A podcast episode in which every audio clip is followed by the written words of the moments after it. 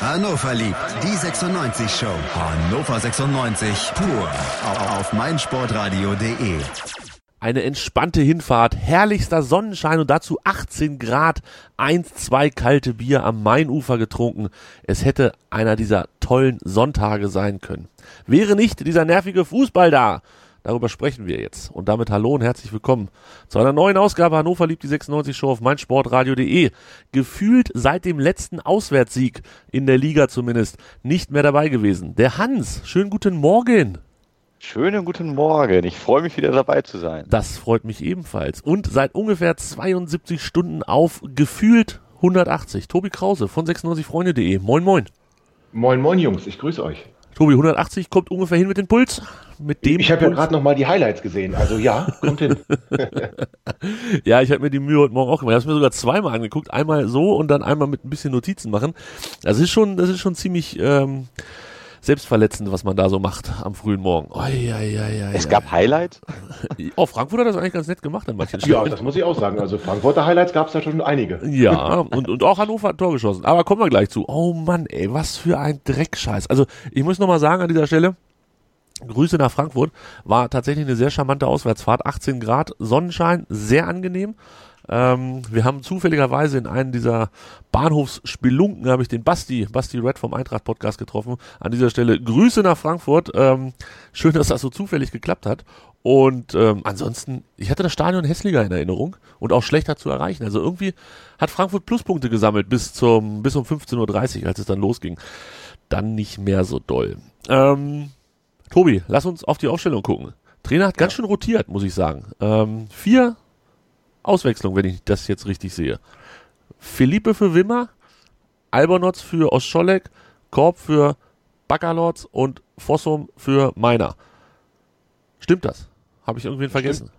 Stimmt. Nee, das, ich lass mich kurz nochmal drüber nachdenken. Nein, ich denke, das trifft es ganz gut. Gut, und taktisch hat er so ein bisschen. Allen voran. Ne? Allen voran.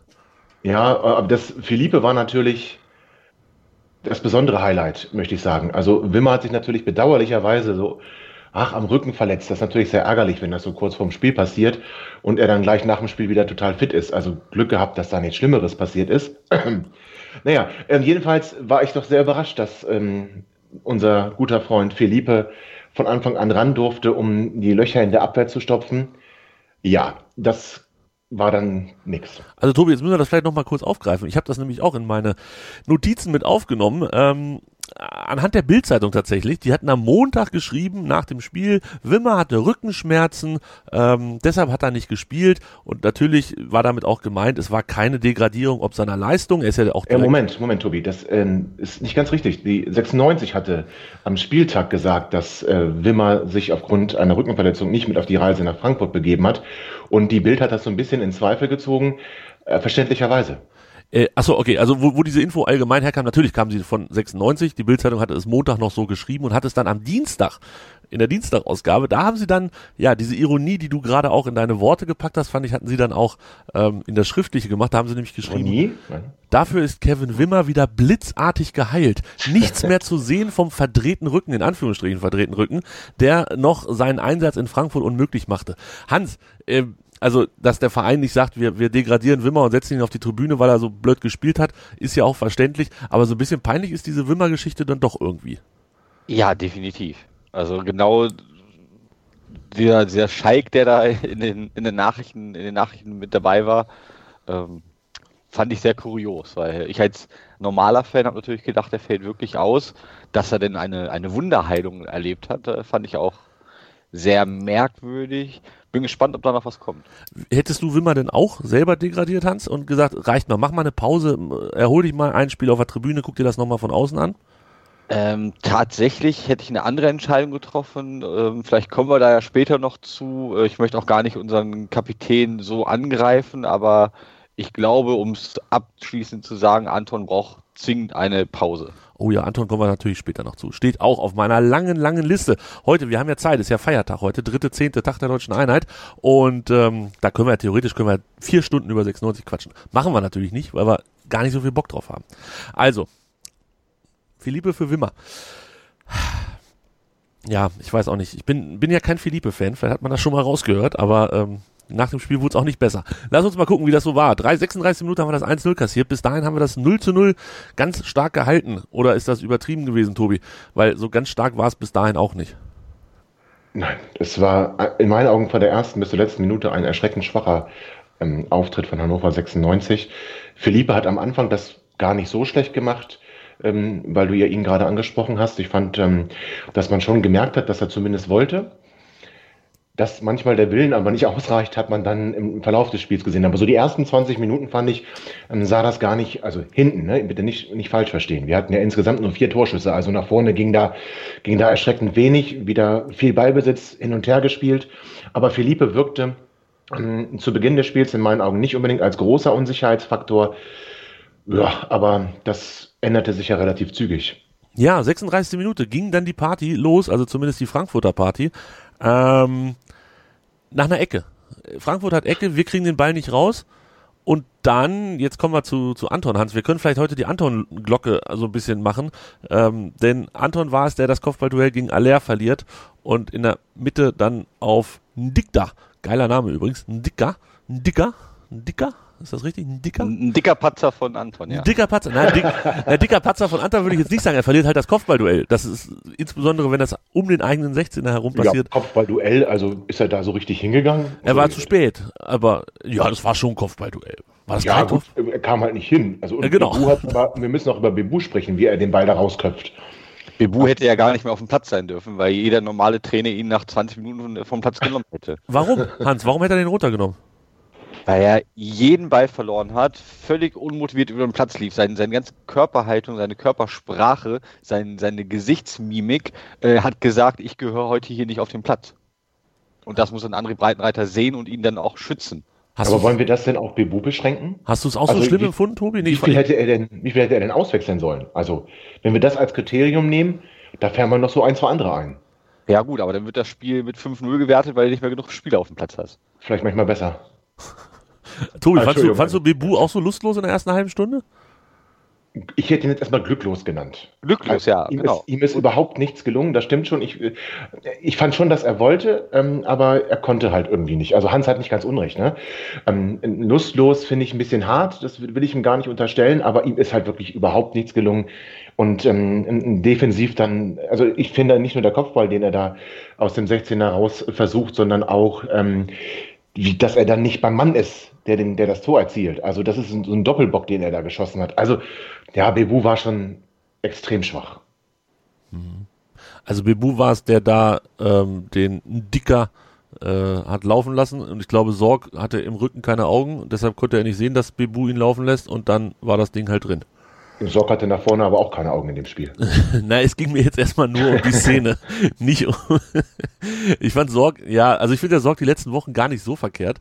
Ähm, ist tatsächlich, aber ey, aber Samstag war, boah. Ja, aber gut, Samstag waren, Sonntag, Sonntag. Sonntag waren sie halt alle Kacker. Ähm, also wirklich alle Kacker. Äh, vielleicht Esser mal ausgenommen, der halt einfach keinen unhaltbaren hält, aber ähm, ansonsten halt auch nicht viel machen kann, wenn die dann immer vor ihm nochmal querlegen dürfen, weil keiner da ist. Ähm, ja, Sorg war natürlich auch nicht gut, aber war, fand ich noch so mit einer der Mini, also ne, auf einem ganz unterdurchschnittlichen Niveau einer der besseren. Ja, zumindest beim ersten Tor kann er nichts machen. Ne? Genau. Also das, ähm, das sieht dann hinterher auch wieder anders aus, aber beim ersten Tor kann er wirklich nichts machen. Ja, komm, dann machen wir gleich das zweite. Da können wir nämlich Sorg die Glocke umhängen. 46. Minute. Irgendwer hat geschrieben, ich glaube Hans war es, äh, ganz, ganz ungünstiger Moment, so kurz vor der Halbzeit. Ähm, ich finde es ja immer besser kurz vor der Halbzeit als kurz nach der Halbzeit das Gegentor zu kriegen. Egal, es war das 2-0. Und warum? Weil Anton, bing, den Zweikampf gegen Aller verliert und ähm, Philippe dann auch so ein bisschen zu spät rankommt, um zu helfen und Sorg, da sind wir jetzt bei Sorg, lässt sich von Rebic austanzen. So schießt man schöne Tore, Hans. So schießt man schöne Tore. Ich frage mich auch einfach, was passiert ist in der Länderspielpause. Vielleicht haben sich die Spieler verzankt oder ähm, waren zusammen in der Disco und einer hat ein Bier verschüttet. Also ich kann es mir gar nicht erklären, dass keiner läuft mehr für den anderen. Das war ein die perfekte Schulungsszene, äh, wie es Hannover im Moment geht. Aber da hat Hans, ich finde, das ist sehr interessant, was Hans gerade anspricht. Denn äh, ich finde, da, da, haben wir vielleicht ein bisschen Zeit später noch zu, zu, die, zu den Gründen zu kommen. Denn ich erkenne auch einen, einen deutlichen Bruch zwischen den ersten beiden Spielen und den darauf folgenden.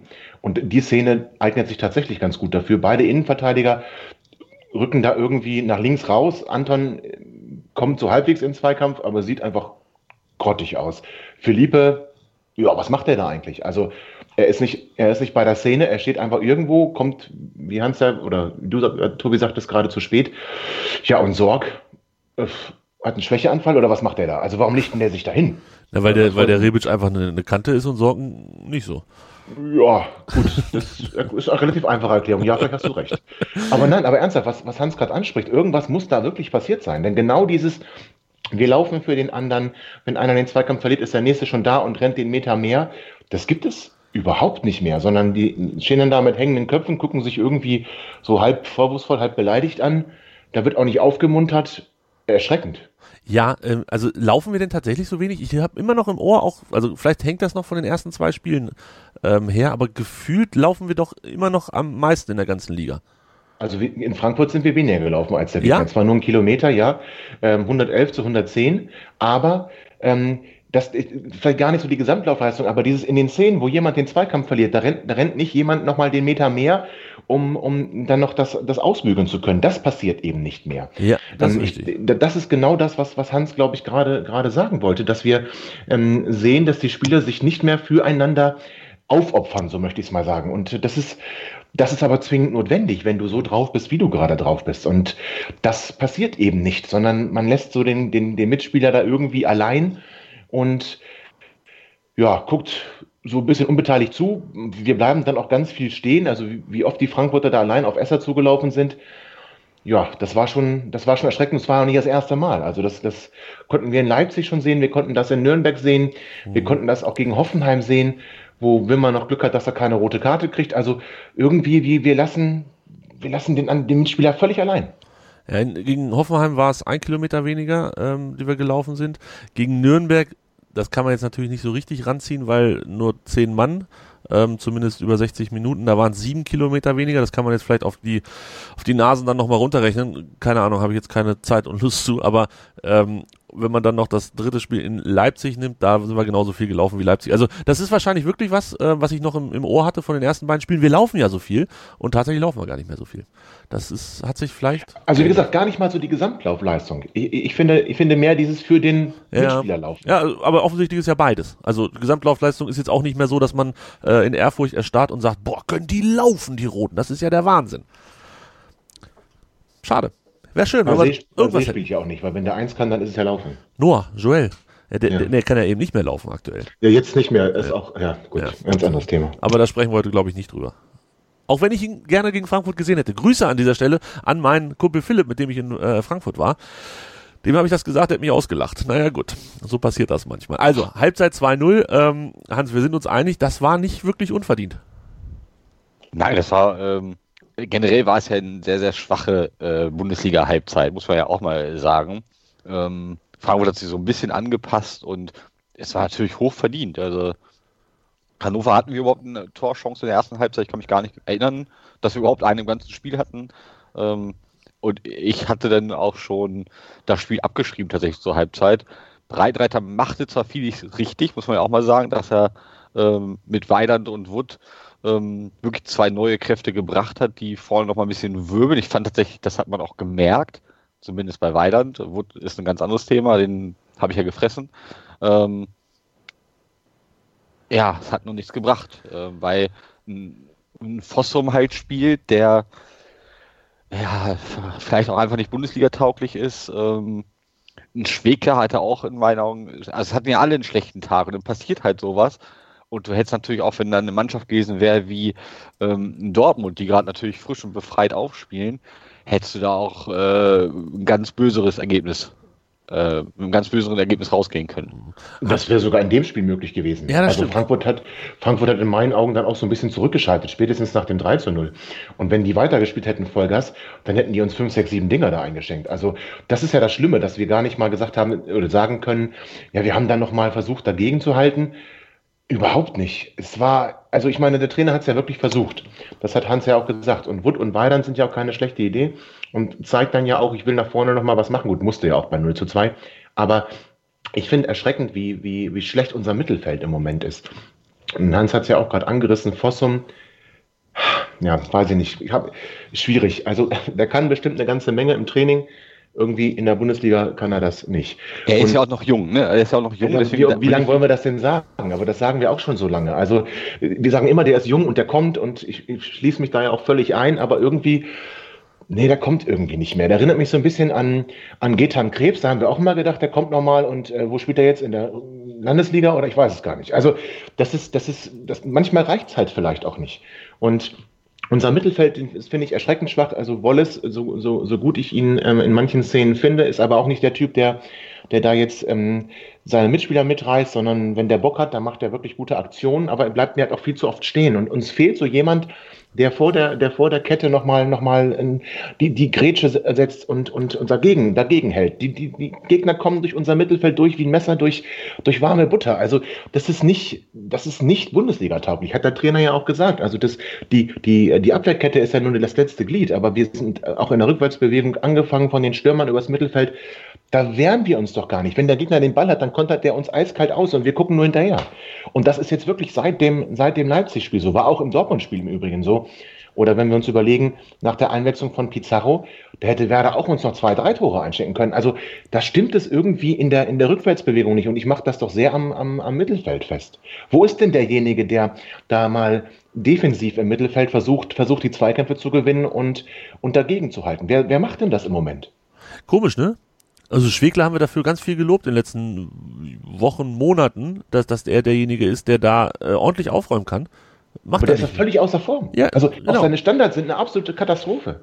Ja, aber du, du, verli du verlernst doch das Bogen nicht, also das, das, das Schießen eines ruhenden Balles, das kannst du doch nicht verlernen.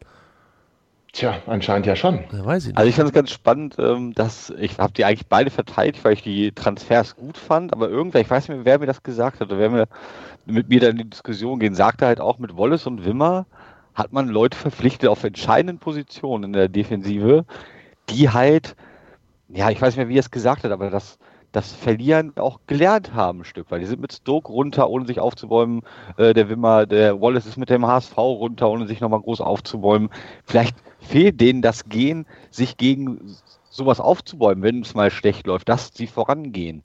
Also ich hätte mir zum Beispiel auch zur Halbzeit Weidert und Wood gute Idee, klar, ich liege zwar hinten, aber warum nicht mal ein Bacalord? Der ist zumindest noch, hm, der wirkt kantiger, der wirkt noch spitziger oder, oder wirkte, äh, wirkt auf dem Platz so, als wenn er auch jemand mal umhauen kann, was einfach mal sein muss. Kriegt halt eine gelbe Karte von dem Schiri, äh, wollen wir vielleicht gar nicht die Tür jetzt auch aufmachen, aber der Schiri hätte viel früher auch mal durchgreifen können in dem Spiel, fand ich zumindest. Ähm, da kann ich dann auch mal einen Bacalotz bringen, wenn ich weiß, der Schiri pfeift etwas ähm, fröhlicher ähm, und der haut dann mal einen Rebic um und dann ist vielleicht auch die Körperspannung wieder da. Die hat mir komplett gefehlt in dem Spiel. Aber ist das nicht traurig, dass wir uns jetzt einen Bacalot zurückwünschen, der äh, ja. in, Nürnberg, in Nürnberg auf dem Platz stand und wirklich auch schwach ausgesehen hat? Also ich glaube wirklich, und das hätte ich tatsächlich vor der Saison nicht gedacht, dass wir, dass wir im Mittelfeld ein ordentliches Qualitätsproblem nach hinten haben. In Wallace ist für mich auch nicht der klassische Ausputzer, der, der, der in die Zweikämpfe geht und den Ball erobert, sondern eher, wenn der Ball erobert ist, vielleicht noch was Schönes damit macht. Und ähm, eher im Luftduell Vorteile hat, wobei das irgendwie auch gerade nicht vorkommt.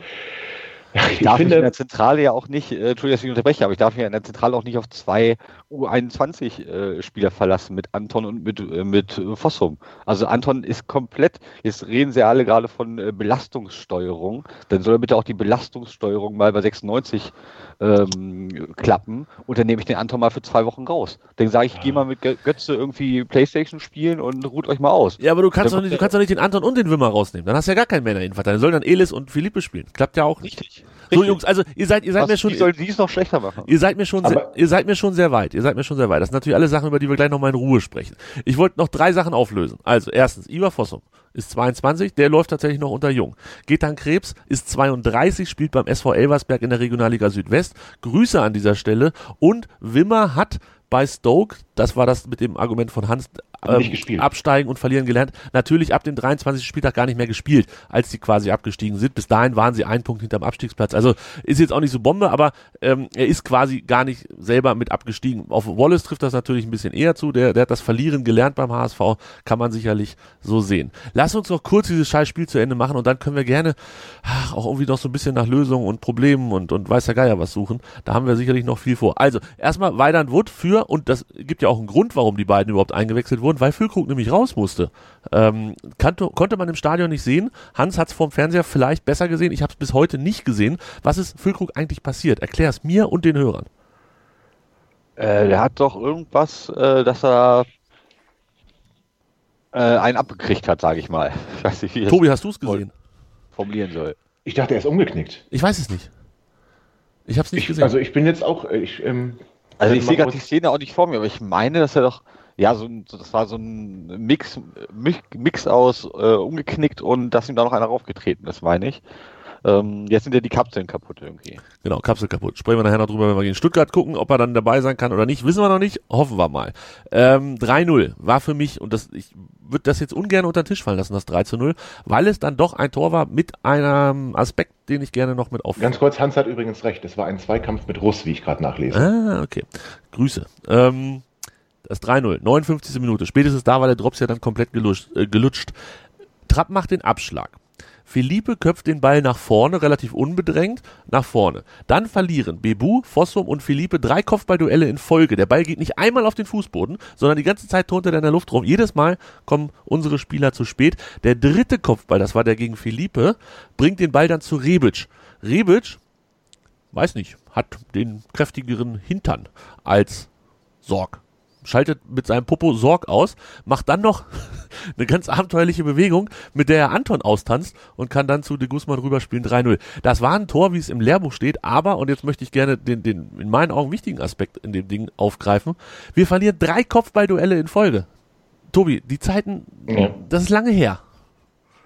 Das gefällt Ja, also mir das, das letzte Kopfballduell ist auch das Schlimmste. Philippe kommt da ja gar nicht, will auch gar nicht zum Ball, sondern will nur den Gegner so, so stören, dass er nicht, dass er nicht an den Ball kommt. Das, das finde ich schon mal grundsätzlich kacke, so in, so in der, in der zentralen Position, wenn du genau weißt, der köpft den jetzt, dann, und ich bin, ich bin ja gar nicht mehr hinten in der Kette. Ja, das ist also, ich finde, wie Philippe da zu dem Kopfball in Anführungszeichen hochgeht, finde ich eine absolute Katastrophe.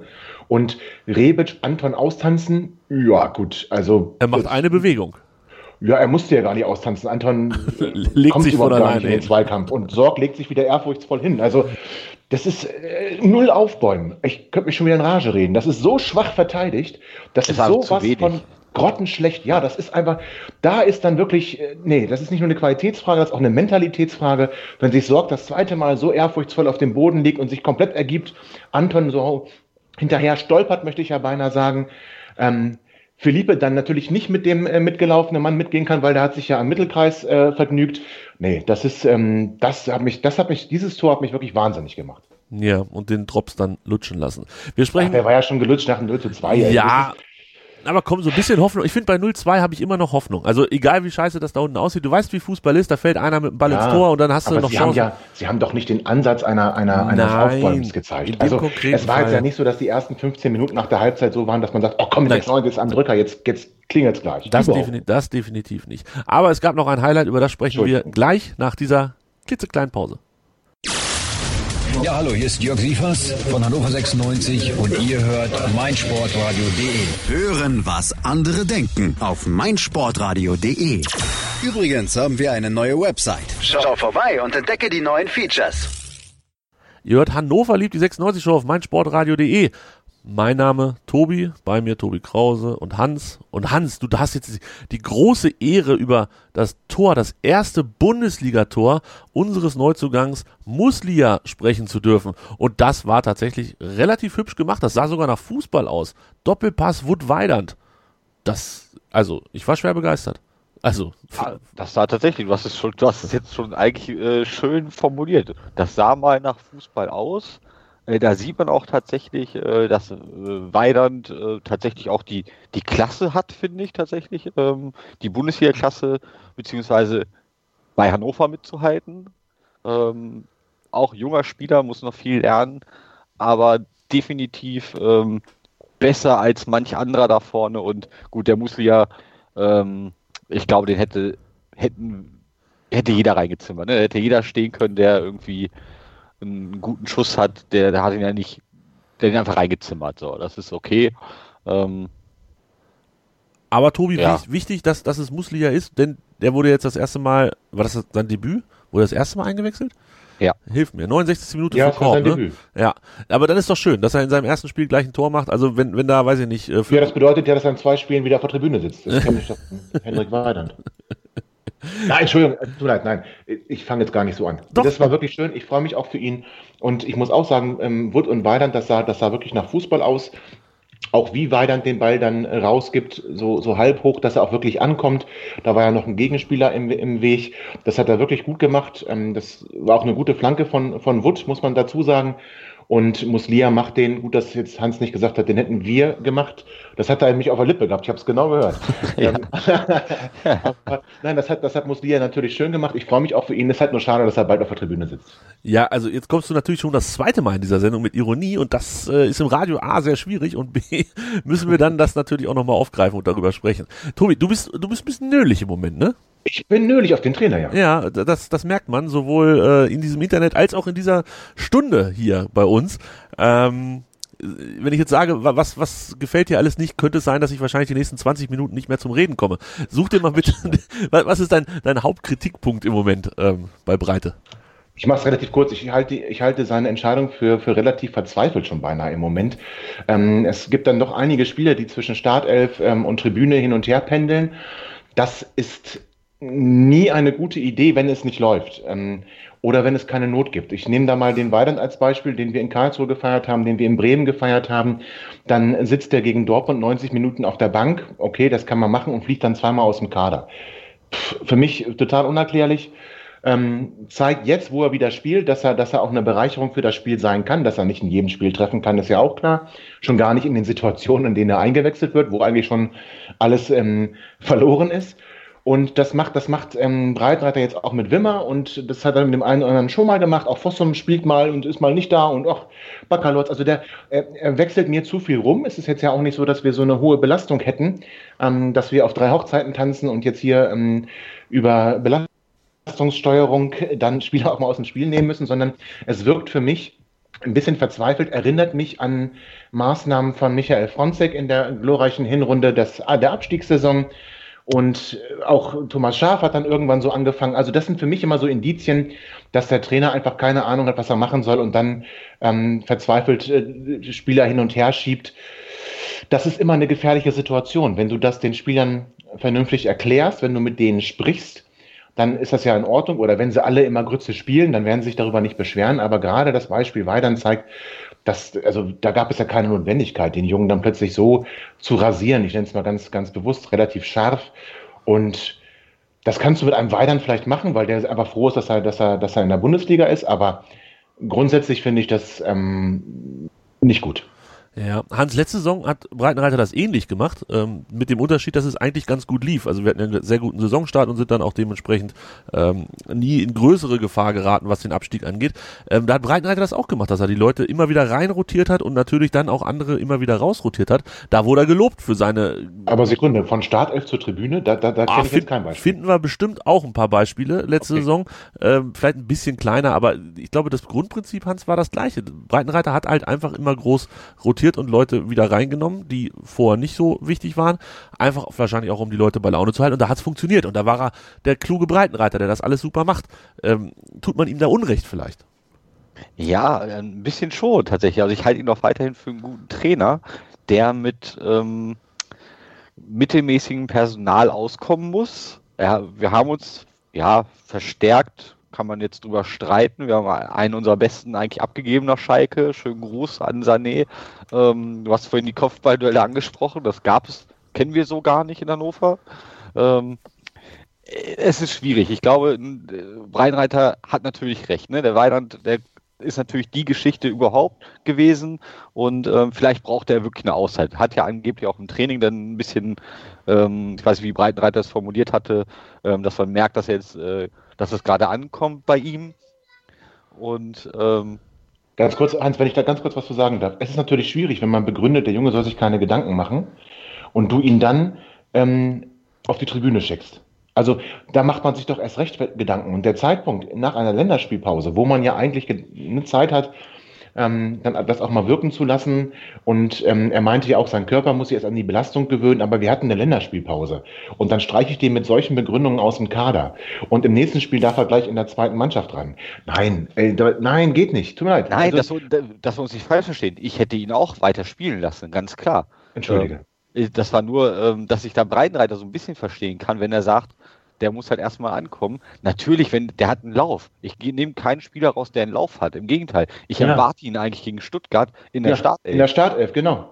Das, das, ja. das ist meine Erwartung an Breitenreiter jetzt.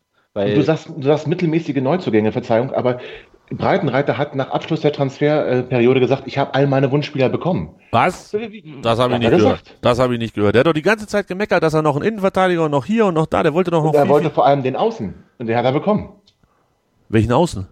Den Außenspieler, den Außenbahnspieler, den hat er bekommen mit Muslia. Das war ihm ja auch wichtig. Nee, aber jetzt mal ganz ehrlich, Muslia ist doch jetzt keiner, wo wir sagen, das ist eine Verstärkung für sofort und der wird uns diese Saison aus Problemen Sag ich ja auch nicht, aber Breitenreiter war zufrieden nach Abschluss der Transferperiode. Ja, das, das, das musste er wahrscheinlich sagen. Hat man ihm die Pistole in den Nacken gehalten und hat gesagt, so Breite, für den Frieden sagst du jetzt. Also, dass Breitenreiter unzufrieden ist mit dieser Transferperiode, da würde ich aber meinen, meinen linken, meinen rechten und meinen mittleren Arsch drauf verwetten. Also, das würde ich tatsächlich dann, auch machen. Dann sind wir bei Horst Held. Aha, das ist eine ganz andere Geschichte. Da kann aber Breitenreiter nichts für. Oder vielleicht liegt es auch kann nichts dafür, aber vielleicht liegt es auch gar nicht an Held. Ein bisschen vor wie, ich komme mir so ein bisschen vor wie ein Paderborn-Fan. Das lief da auch anfangs super toll. Ne? Wir erinnern uns daran, wie ja wie toll es lief, besonders in den Spielen gegen uns. Und die die Rückrunde war dann eine absolute Katastrophe. Und jetzt gucken wir uns noch mal ein bisschen die letzte Saison an. Wir hatten wirklich einen wunderbaren Saisonstart. Da gibt es auch nichts dran zu rütteln. Vier Spiele, nur ein Gegentor, über Nacht Platz eins. Das war wirklich ähm, erste Sahne. Auch wie wir das gespielt haben, auch wie er taktisch, gerade das Spiel gegen Schalke möchte ich da hervorheben am zweiten Spieltag. Das war ein taktisches Meisterwerk gegen Tedesco. Die, wie die sieht, also das war, das war großartig. So. Dann kommt ähm, die Winterpause und was haben wir denn in der Rückrunde noch gerissen? Was haben wir denn in der Rückrunde noch gerissen? Das war wie Paderborn. Und wir machen jetzt genauso weiter. Vielleicht ist, also ich möchte das nicht, dass man mich falsch versteht. Breitenreiter war mein absoluter Wunschtrainer schon, als, als Lomka hier entlassen wurde. Weil ich es einfach toll finde, jemanden, der hier im Verein gespielt hat, der hier den Pokal geholt hat. Ich, ich mag solche Geschichten. Ich finde, das ist mir viel lieber als irgendein ein, ein Trainer, der in Hannover nur auf der Autobahn vorbeigefahren ist. Also das erstmal grundsätzlich dazu.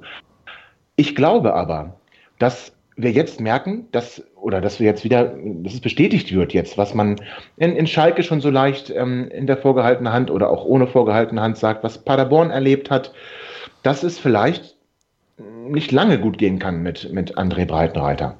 Und ich finde das sehr bedauerlich, nicht, dass man mich da falsch versteht, aber ich finde seine Entscheidungen nicht immer nachvollziehbar. Ich finde auch nicht, dass er wieder Lösungen hat, die er in den ersten ähm, im ersten Jahr, dass er bei uns war, die Lösung, die er da hatte, die hat er jetzt nicht mehr und trifft die falschen Entscheidungen.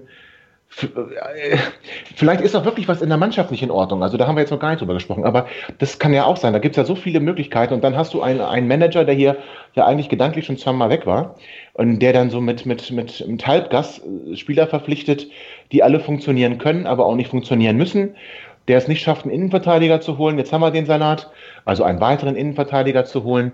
Ähm, jetzt haben wir den Salat und das, das Gesamtgefüge gefällt mir im Moment überhaupt nicht. Ja, aber wir wissen ja, wie, das, wie der Hase läuft und wie das Spiel funktioniert. Ne? Dann ist natürlich immer der Trainer der Erste, der geht. Oder der, der Erste, der in Frage gestellt wird. Ich will ja gar nicht sagen, dass er jetzt schon, schon geht aktuell. Ähm, ich hoffe, dass das sich möglichst zügig wieder einfängt. Ähm, alles andere wäre mittelschwere Katastrophe. Es gibt aber wie immer jemanden, der natürlich über allem thront und vielleicht auch derjenige ist, der ganz schön viel damit zu tun hat, dass Horst Held nicht genug Geld hatte, um einen äh, Innenverteidiger zu finden oder vielleicht auch einen Flügelspieler, der so weit ist, dass er uns sofort weiterbringt. Ähm, Martin Kind der hat sich nämlich auch mal wieder geäußert. Ich habe Ach, ja. volles Vertrauen, hat Martin Kind gesagt, Hans. Ich habe volles Vertrauen in die sportliche Leitung. Sie hat bisher alle ihre Ziele bei Hannover 96 erreicht. André Breitenreiter und Horst Held werden jetzt in Ruhe sachlich und kritisch analysieren und die richtigen Maßnahmen ergreifen dann bin ich sicher, dass beide gemeinsam und mit der Mannschaft, die in der Vorbereitung und in den ersten Pflichtspielen starke Leistung gezeigt hat, schnell den Turnaround schaffen. Hans, ist das dieses, ich stehe voll und ganz hinter dem Trainer und braucht nur einen Tups zu machen und dann liegt er auf der Nase? Oder ist das tatsächlich noch ernst zu nehmen? Das ist tatsächlich überhaupt nicht mehr ernst zu nehmen. Äh, das haben wir bei unseren letzten Trainerentlassungen gesehen.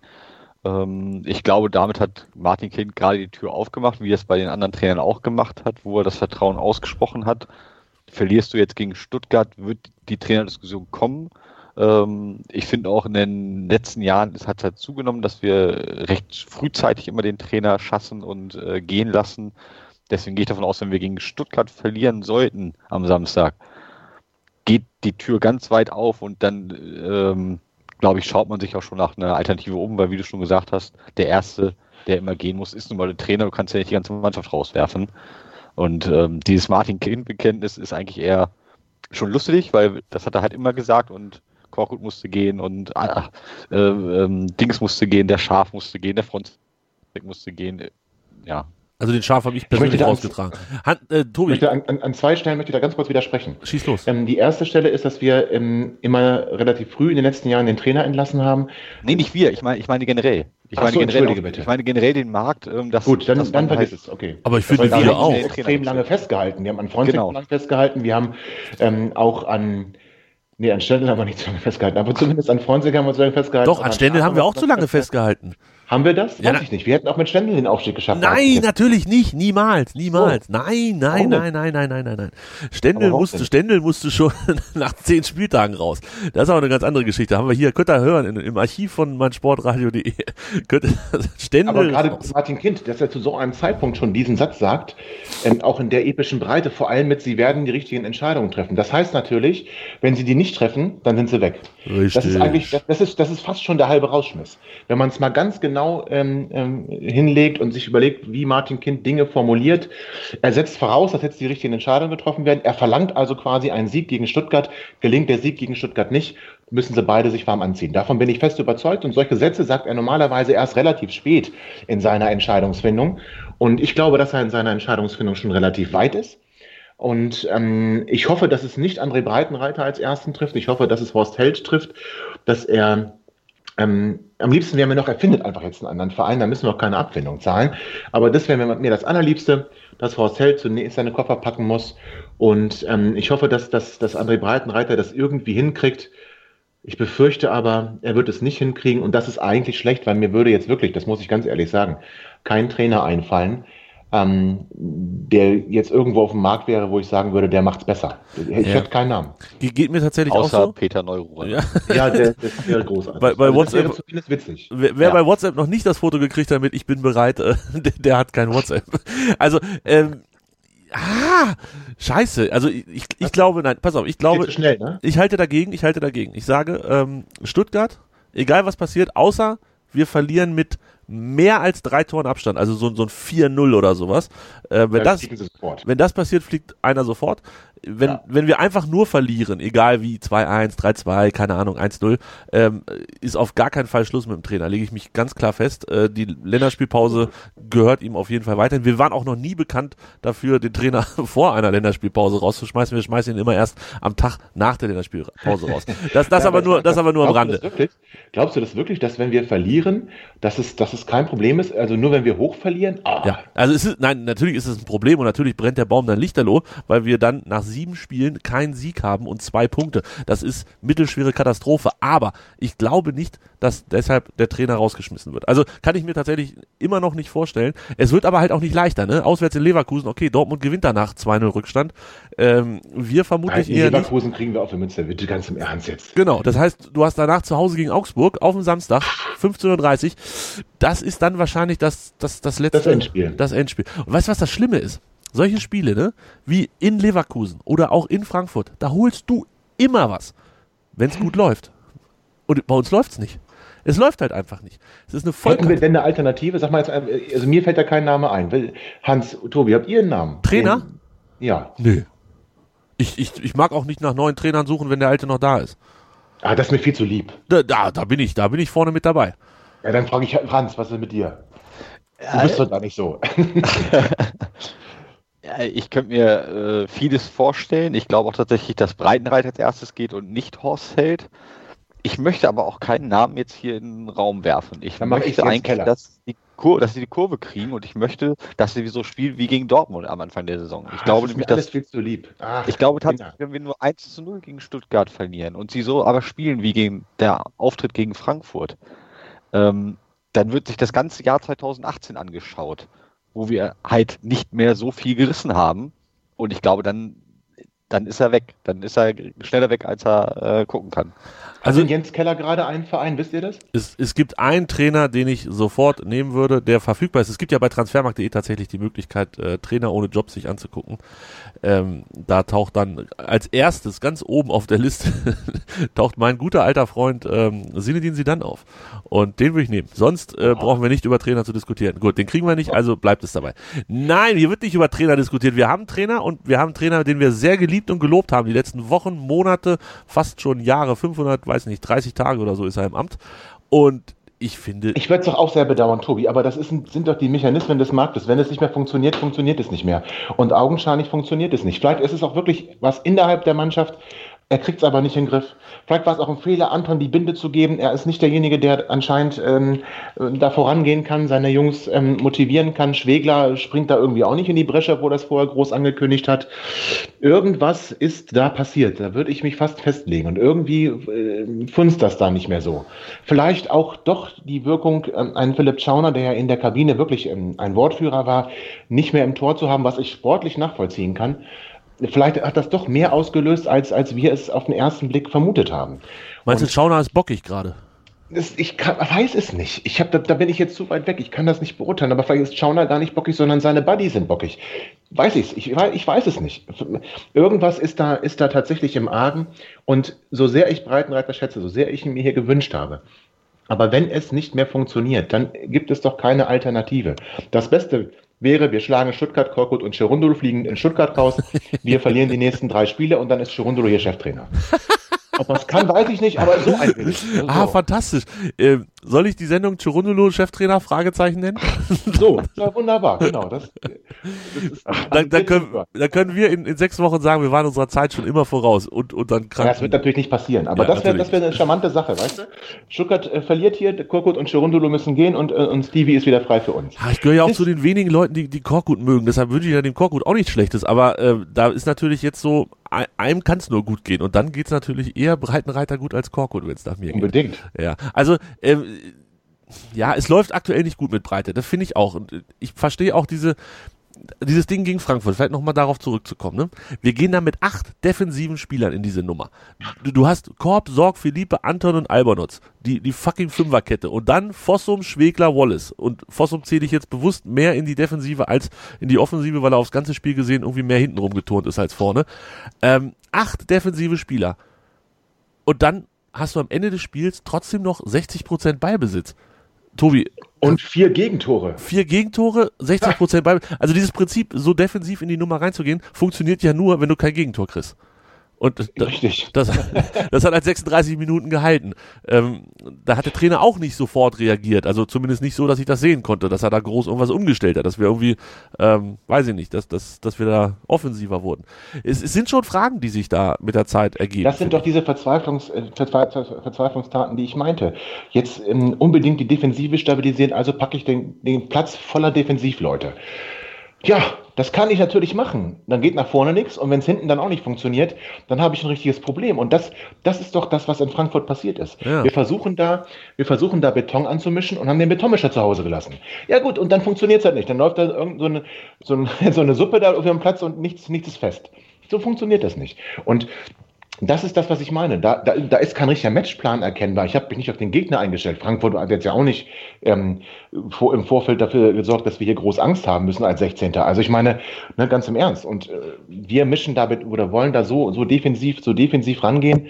Das zeigt doch, dass er mehr fokussiert ist jetzt darauf, wie er die eigenen Probleme abstellt. Und früher lag sein Fokus darauf, wie kann ich mich auf den Gegner einstellen. Ist ja schön, dass wir jetzt einen zweiten Videoanalysten haben. Wenn das dabei rauskommt, dann streichen wir doch die Stelle lieber und ähm, stellen Psychiater ein. Weiß ich nicht. Aber ich kann ja auch meinen Heil nach vorne suchen quasi. Das hat er ja auch nicht gemacht, weil vielleicht auch einfach die Qualität fehlt. Weil Haraguchi ist in Hannover noch gar nicht angekommen. Ein Asano hätte ich gedacht, dass er spielt, aber ich kann gegen Frankfurt, die ja auch nicht so super in äh, die Saison gestartet sind, äh, so ein, gleich von Anfang an zeigen, ich bin der Angsthase, ich stelle jetzt hier acht Defensive auf. Ähm, bitte tu mir nichts Böses. Bitte tu mir nichts Böses, da weint jemand. Oh je.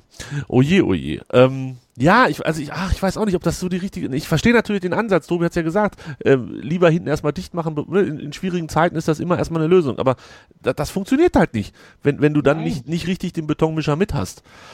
Und du musst dich doch, das hat, war doch früher unsere Stärke oder Breitenreiterstärke, dass er sich taktisch auf den Gegner perfekt ja. vorbereitet hat, dass er Gegenmittel, zumindest in der letzten Hinrunde, dass er Gegenmittel gefunden hat, dass er auch während des Spiels viel umgestellt hat, dass er viel mit seinen Spielern gesprochen hat und da viel eingegriffen hat. Das macht er jetzt nicht. Er steht an der Seitenlinie, verschränkt die Arme und denkt sich, wo bin ich hier? Oh, oder er breitet sie aus. Da gibt es ein schönes Foto von ihm und äh, Held, wie, wie, sie beide so, so Jesus ähnlich. Das ist doch, aber das ist doch, das ist doch schon fast äh, aufgeben. Ja, sah so ein bisschen nach Aufgeben aus, ja. Wollte sich ich, auf die eigenen Probleme zu konzentrieren und nicht mehr den Gegner im Fokus zu haben, das ist ein Fehler und das wird gerade bitterlich bestraft. Und das müssen wir ihm auch ankreiden, wenn er das jetzt hier heute hört. Genau, Breite, wenn du das hörst. So, wir gehen jetzt in den letzten Teil, die Vorschau auf das Stuttgart-Spiel, und zwar mit einer Frage. Hans, pass auf.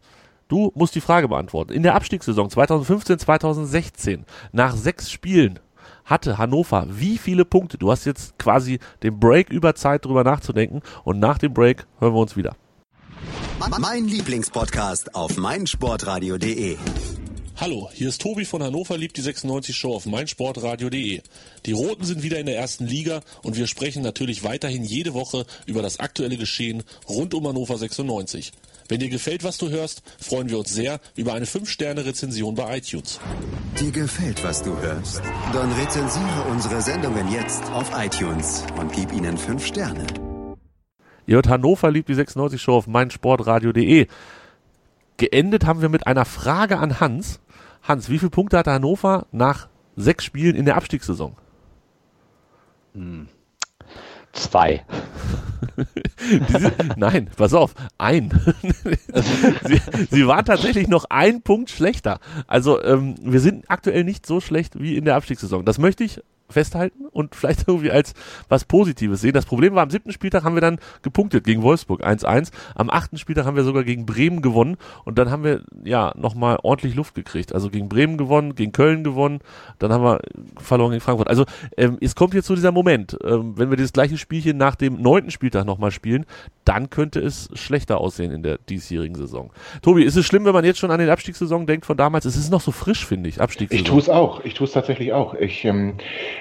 habe auch nachgeguckt, wie viele Punkte wir denn zur gleichen Zeit hatten. Ich hatte sogar gedacht, wir hatten mehr. Weil, äh, ähm, aber Fronzek hat sich dann immer, wenn es kurz, kurz vor knapp war, ja. hat er den Kopf aus der Schlinge gezogen. Genau, acht Punkte nach acht Spielen. Nee, nach neun hat er ja. acht Punkte. Da war er schon 14. Ja. Da sah alles wieder gut aus. Ja, gut ist relativ. Ja, also relativ. Gut, gut. Fronzek nie aus. Aber das ist ja auch ein ganz anderes Thema. Ähm, ich, ich denke da tatsächlich viel drüber nach, auch jetzt in der Vorbereitung auf das Spiel gegen Stuttgart, auch wenn es damals in der Rückrunde ein Auswärtsspiel war. Für mich war das ähm, Auswärtsspiel in der Rückrunde in unserer Abstiegssaison in Stuttgart, der Sieg, den wir da geholt haben, das war für mich der, die Besiegelung des Abstiegs. Denn ja, weil wir da den Schaf nicht überzeugt, wenn, wenn Schaf dort verloren hätte, ja, ja, ja. dann wäre Schaf gleich geflogen. So ist er nicht geflogen, hat nochmal Spieleverlängerung bekommen und wir haben zu spät, zu spät reagiert, weil wir alle dann dachten, oh, guck mal, das ist er. Das ist der von Martin Kind doch so gern benutzte Turnaround. Ja. Und jetzt legen wir aber hin und liefern. Jetzt pass nee. auf, weißt du, wer die Tore in diesem Spiel geschossen hat? Ich weiß, dass Christian Schulz ein Tor geschossen hat. Beide sogar für Hannover. Ach, beide sogar. Beide auf Vorlage von Kiyotake. Beide nicht mehr bei Hannover 96. Aber viel spannender ist eigentlich, wer das Tor für Stuttgart geschossen hat. Timo Werner. Wahnsinn. So, hier lernt ihr was. 2015, und 2016. beide, für beide Teams war das übrigens der, die Einleitung des, des, des Abstiegs. Stuttgart äh, danach stimmt. Äh, abgerutscht und wir, äh, ja, unten ja, geblieben. Unten geblieben. und wir sind jetzt in einer ähnlichen Situation wieder. Ja. Stuttgart stand damals noch besser. Ähm, und da dachte keiner an den Abstieg. Und ich, ich bin wirklich sehr gespannt. Ich habe kein gutes Gefühl für diesen, für diesen Samstag. Ich, ich, nee, echt nicht. Also, ähm, Fülle hat eine Kapselverletzung. Äh, Wallace und Sorg haben Fußprellung und am Dienstag nicht trainiert. Heute Mittwoch haben sie alle trainingsfrei. Bebu hat Hüfte.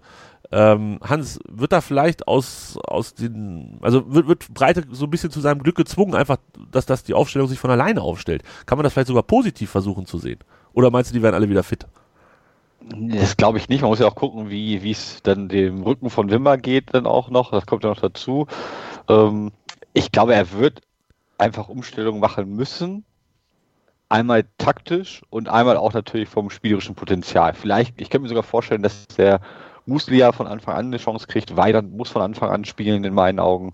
Ähm, die Torwartfrage will ich nicht stellen, weil ich da keinen äh, eklatanten Unterschied sehe zwischen Schauner und Esser sind in meinen Augen beides unterdurchschnittliche Bundesliga-Torhüter, die eben keinen unhaltbaren mal äh, halten, wobei der Schauner letztes Jahr noch Glück hatte, dass er einfach oft auch, es sah spektakulär aus, aber er wurde halt auch oft angeschossen, das darf man auch nicht vergessen.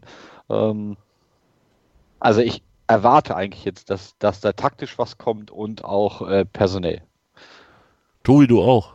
Erwartest du tatsächlich große Veränderungen, dass Breiter schon wieder in Anführungsstrichen den Hammer rausholt und, und jemanden auf die Bank oder sogar noch Tribüne rotiert? Ich denke da jetzt tatsächlich an solche Leute wie Anton vielleicht auch mal. Oder kann man das nicht machen, weil Puh. er Kapitän ist? Ist das zu viel? Das wäre natürlich hart. Also, verdient wenn er wäre es. Anton- Machen wir uns nichts vor. Verdient wäre es. Anton ist, Ah, ist Anton ist im Moment nicht gut. Also ich habe das vorhin ja auch schon angesprochen und ich habe das dann auch mal so ein bisschen abgebügelt, aber Anton ist im Moment Aber wir haben doch keine Alternative. Genau, das ist die Frage. Er ist der Kapitän und wir haben in der Innenverteidigung jetzt auch nicht so, dass wir sagen können, ja klar, der, der Elis, der ist ja mindestens genauso gut, vielleicht sogar noch besser. Den Eindruck hat Elis bisher hinter, äh, auch noch nicht hinterlassen. Anton hat ja Also würd gezeigt, halt, dass er es kann. Ja, ich würde würd mir wünschen, er würde mit Anton in dieser Woche intensiv sprechen, er würde mit Anton intensiv arbeiten, ihn stärken und aufbauen und wir sehen einen anderen Waldemar Anton. Ja, das hoffe ich seit drei Wochen. Die, wenn du den jetzt auf die Tribüne setzt, ich glaube, das kann auch so ein, ja, so ein, so ein Neckbreaker werden. Also das kann ihn wirklich total demoralisieren. Da wäre ich ein bisschen vorsichtig. Und das wünsche ich mir halt irgendwie auch, dass er jetzt nicht nochmal den Hammer rausholt. Ich befürchte allerdings, ähm, er wird wieder viel umstellen wollen, weil das letztes Mal hatte überhaupt nicht funktioniert in Frankfurt und ich, ich, ja, Ich ich, hoffe, nicht- dass nicht so viele Spieler ausfallen, Ja, das sodass wir dann schon nicht schon gut. gleich eine Erklärung haben nach dem Motto, ja gut, guck mal, was hätten wir machen sollen. Ja. Jetzt guck an, wer verletzt ist, der, der, der, der, konnten wir nicht gewinnen. Das will ich nicht. Ich wünsche mir, dass alle fit werden und dass an Breitenreiter dann zeigen muss und liefert. Tobi, ich habe noch eine, Vielleicht, eine vielleicht Idee. wird der Anton auch einfach zum Friseur schicken, dass er sich nicht mehr um, mehr um seine Haare kümmert, sondern mehr um sein Spiel. Nein, nein, nein, nein, nein, ich habe noch eine ernsthafte Idee. Ähm, mit Anton. Was, Tobi? Philippe, Sechs. Ja, Philippe mit Wimmer in die Innenverteidigung und Anton auf die Sechs. Wir haben vorhin gesagt, dass da, dass da der Kit fehlt, dass da irgendwie ähm, jemand fehlt, der da abräumt. Und vielleicht wäre es mal wieder eine Möglichkeit, Anton auf die Sechs zu ziehen oder nicht? Das, Ich, das würde ich bevorzugen, bevor ich ihn auf die Tribüne setze. okay, aber es ist trotzdem mehr ein Verzweiflungsmove, den du eh nicht machen würdest? Das ist jetzt schwierig. Ja, ich weiß. Auf, ja, einfach, äh, das, das würde ich nicht als Verzweiflungsmove bezeichnen, denn das würde ich, das würde ich tatsächlich bezeichnen als, als einen Versuch, ähm, das Problem anzugehen, dass es eben zwischen dem defensiven Mittelfeld, sofern wir es überhaupt haben, und der, der, der Innenverteidigung zu große Lücken gibt, zu wenig Absprache, zu wenig ähm, gegenseitiges Unterstützen. Das könnte ähm, ein Move sein, der unter Umständen funktioniert. Macht dann nur die Probleme in der Innenverteidigung größer. Aber wenn das funktioniert, dann wirst du Anton da erstmal lassen. Ähm, aber das, das wäre etwas, wo ich sagen würde, okay, kann ich nachvollziehen, ist in Ordnung. Ich bin sehr gespannt. Ich bin sehr, sehr Oder gespannt. sorg auf die 6 und Korb in, in, in, in, nach rechts. Sorg auf die Sechs hatten wir auch schon mal, ne? Äh, Wenn ich mich richtig erinnere, hatten wir das irgendwann auch schon mal. Oder meinetwegen auch Korb. Also ich glaube, beide können, können so halbwegs auf der 6 spielen. Ja. Und dann haben wir wieder das Problem, was machen wir mit Anton? Also Ja, äh, also das wird nicht leicht und ich glaube, es wird am äh, Samstag ist das Spiel. Fünf- 14.30 Uhr, wenn die Aufstellung rauskommt, ähm, werden wir vielleicht ein wenig uns an dem Schopfe kratzen und auf diese Aufstellung auf dem Handy gucken. Ich bin sehr gespannt. Ich bin sehr, sehr gespannt. was erwartest du denn? Ja, weiß ich nicht. Ich bin ja nur hier, um die Ach so. Fragen zu stellen. Ich, ich gebe doch keine ist ja Antworten. klar, verstehe ich. Antworten gebe ich in, in dieser Sendung gebe ich keine Antworten, die gebe ich nur in anderen Sendungen. Nein, ernsthaft. Ähm, also ich erwarte natürlich, dass Wimmer wieder zurückkommt. Fertig aus. Das war vielleicht wirklich so eine kleine erzieherische Maßnahme. Vielleicht wirkt sie Wunder, vielleicht ist er noch verunsicherter hinterher. Das wissen wir wahrscheinlich um 17.20 Uhr am Samstag. Also ich erwarte, Wimmer kommt zurück. Philippe hat für mich keinen Anlass gegeben, ihn drin zu lassen. Du musst ihn aber drin lassen, wenn du Anton auf die Sechs ziehst. Ähm, was ich halt gar nicht so schlecht finde, weil ich finde, Anton ist mit das größte Problem aktuell, weil es, nicht weil er nicht schlecht spielen darf, das darf jeder mal, gar kein Thema, aber Anton, von Anton wird einfach viel, viel mehr erwartet, als aktuell kommt. Sowohl was den Job des Kapitäns angeht, als auch den Job des Innenverteidigers. Und da kommt in meinen Augen sehr, sehr wenig, dementsprechend sehr, sehr viel Enttäuschung und dementsprechend muss man sich irgendwas mit ihm überlegen. Ich finde auch, du kannst den Kapitän nicht einfach so auf die Tribüne verbannen, das läuft nicht. Du kannst ihn natürlich mal auf die Bank setzen, das passiert, aber ich wäre persönlich der Meinung, es wäre cooler, wenn man sich noch was Neues mit ihm überlegt. Und da könnte man dann vielleicht sagen, okay, wir setzen ihn auf der 6, er räumt hinten ab, Wallace ist mehr so der, ihr habt das vorhin auch selber gesagt, der so ein bisschen mehr nach vorne spielt, also er gibt quasi Wallace so ein bisschen Rückendeckung. Und am Ende, Tobi, am Ende ist Fußball so einfach. Wenn du das Einzelne gegen Stuttgart schießt, gewinnst du das Ding. Wenn du das Einzelne kriegst, wissen wir, wie es ausgeht. Dann werden wir es nicht gewinnen. Ich glaube nicht, dass wir. Ich glaube sogar, dass wir das 1 zu 0 nicht ähm, ausreicht, um zu gewinnen. Ja, okay, dann verlierst du es zumindest nicht. Dann sagen wir mal so. Aber da, sicher ist, wenn du gegen Stuttgart 1 0 hinten liegst, wirst du es nicht mehr drehen. Dafür ist aktuell alles weg. Alles an Selbstvertrauen, alles an Mut, alles an Überzeugung der eigenen Fähigkeiten. Und Dann Stuttgart. wird das Stadion auch pfeifen. Wir kennen Natürlich, natürlich. Du weißt doch, wie das läuft. Da, dann ist die Stimmung schlecht und dann, ach, dann ist wieder alles grausam. Also bloß kein Gegentor kriegen. Und da sind wir dann wieder bei, warum nicht acht defensive Spieler aufstellen? Was sich Breitenreiter halt gegen Frankfurt gedacht hat. Es ist scheiße. Es ist eine Kacksituation. Fußball ist in meinen Augen viel zu viel Kopf oder ist sehr, sehr viel Kopf. Ähm, und dann läuft es einfach nicht. Also, ich weiß nicht, guck dir die Stuttgarter an. Das ist doch keine gute Mannschaft. Die verlieren gegen Mainz, die verlieren gegen Bayern. Okay, gegen Bayern kannst du verlieren. Die spielen gegen Freiburg und Düsseldorf unentschieden, verlieren gegen Leipzig und gewinnen 2-1 gegen Bremen in einem Spiel. Ach du heilige Marie. Grüße an Zieler. Das ist ja, das ist ja der Wahnsinn, was da abgelaufen ist. Das ist doch keine gute Mannschaft bisher. Also, die, die müssen doch keinen beeindrucken. Kannst Aber- du, kannst du mal weghauen. Aber in den unserer Sieg, aber durch Situation. den Sieg gegen Bremen. Ja, natürlich, haben die wieder das Eier. Ist, das ist schlimm. ja, Ja, die kommen jetzt hierher und sagen, so, jetzt haben wir Werder geschlagen, die knallen wir jetzt auch weg. So kommen die hierher. Natürlich. Und wir sagen, um Gottes Willen, wie sollen wir die denn Ja, schlagen? wenn wir gegen Und die verlieren, oder sind wir schon 27 Punkte hinter denen? Oh je, oh je. Natürlich, genau sowas sagen wir. Und sowas ist im Kopf drin. Das ist das Problem. Ja, So, die hätten nicht gewinnen dürfen gegen Bremen. Absolut nicht. Richtig. Tim Block kann nicht tippen, Tobi kann auch nicht tippen. Also ich, Tobi, kann nicht tippen. Beide falsch getippt, auf Auswärtssieg. Was habt ihr denn getippt? Ach, ich habe 2-1 getippt auf 96 und Tim hat 1-0 auf 96 getippt. Sowas Oha. Dummes. Wie kann man so einen Quatsch tippen? Das hat ja von Fußball haben wir überhaupt gar keine Ahnung in dieser Sendung. Hans, zeig uns, Ach, dass du es besser Top kannst. 6 nach 6, das war Ja. ja, Difference Top 6 nach 6, gute Nacht, Marie. Hans, Hans, du darfst anfangen. Wie spielen wir zu Hause gegen Stuttgart? Erzähl's mir. 1 zu 1. 1 Und zu die 1. Bäume wachsen weiter leise vor sich hin. Aber leise nur, ne? 1-1 ist so ein leises Wachsen oder so ein, so ein glückliches Genau. 1-1. Genau, so, so ein typisches Hannover-Wachsen. Und dann knallt's irgendwann richtig. Aber 1-1 und dann bleibt Breite dementsprechend natürlich Trainer. Richtig, genau. Ja. Ähm, Aber es wird kein, äh, glaube ich, von der Qualität kein besseres Spiel als in Frankfurt, aber Stuttgarts Qualität ist halt auch begrenzt. Ihr habt das gerade schon sehr gut erklärt. ja, verstehe ich. Tobi, Es steht lange Zeit 0-0. Es gibt wenig, wenig Torraumszenen. Es wird wirklich ein absolut schlimmer Kick. 96 kriegt es aber relativ gut hin. Ähm, mit den Maßnahmen, die der Trainer treffen wird, dass es in der Defensive besser aussieht. In der 83. Spielminute sind wir im Angriff, kriegen Konter 0 zu 1, das ist auch das Endergebnis. ich dachte, jetzt kommt die gute Geschichte. 83. Minute, Weidand, langer Ball auf den eingewechselten, angeschlagenen Füllkrug und der nagelt das Ding oben rechts in den Winkel. Nein, wir verlieren 0 zu 1. Tobi, Tobi, Tobi. Ähm, ich habe ja immer das Glück in dieser Sendung, dass ich als letztes tippen darf. Ähm, oder zumindest gönne ich mir diesen Luxus. Hat manchmal auch den Nachteil, dass die guten Tipps schon weg sind. Jetzt sind die guten Tipps schon weg. Verdammt, jetzt muss ich auf Sieg 96 tippen. Vollster Überzeugung, sage ich. Hannover 96 ähm, spielt das gar nicht schlecht, geht 2-0 in Führung, kriegt noch das 2-1 und schaukelt es dann über die Zeit. Wir sind schweißgebadet und äh, reden in der nächsten Sendung, die vielleicht in der Länderspielpause kommt. Mal gucken. Also die kommt bestimmt in der Länderspielpause. Mal gucken, wann. Vielleicht geht ja auch alles ganz schnell, nur wir müssen ganz viele Sendungen machen. Das ist ja auch schon passiert. Ähm, da sprechen wir dann darüber, wie groß die Erleichterung ist und wie, wie sehr wir uns freuen, dass wir jetzt fünf Punkte haben und dass wir punktgleich und sogar fast torgleich mit dem VfB Stuttgart sind.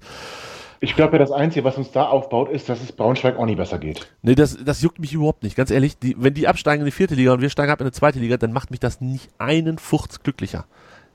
Also wenn wir die Klasse halten, dürfen die meinetwegen aufsteigen. Das ist mir scheißegal. Wenn wir in der Bundesliga bleiben, können die machen, was sie wollen. Und wenn wir absteigen, hilft mir das alles nicht. Hm. Nicht, überhaupt nicht. Hilft mir überhaupt nicht weiter, was die machen. Regt mich jetzt schon wieder auf, wenn ich auf die Tabelle gucke. Hier. 0-2-4, zwei Unentschieden. Alter, so ein Dreck. Jungs, wollen wir es dabei Ein belassen? schönes Schlusswort, so ein Dreck. So ein Dreck. Möchte jemand noch was loswerden zum, zur Feier des Tages? Nee, ne? Ich finde auch, wir sollten es. Hans tippt 1-1, Tobi Krause 1-0 für den VfB aus Stuttgart und ich tippe 2-1 Heimsieg. Souveränes Ding. Das war's für diese Woche. Nächste Woche, wie gesagt, Länderspielpause. Wir hören uns irgendwann.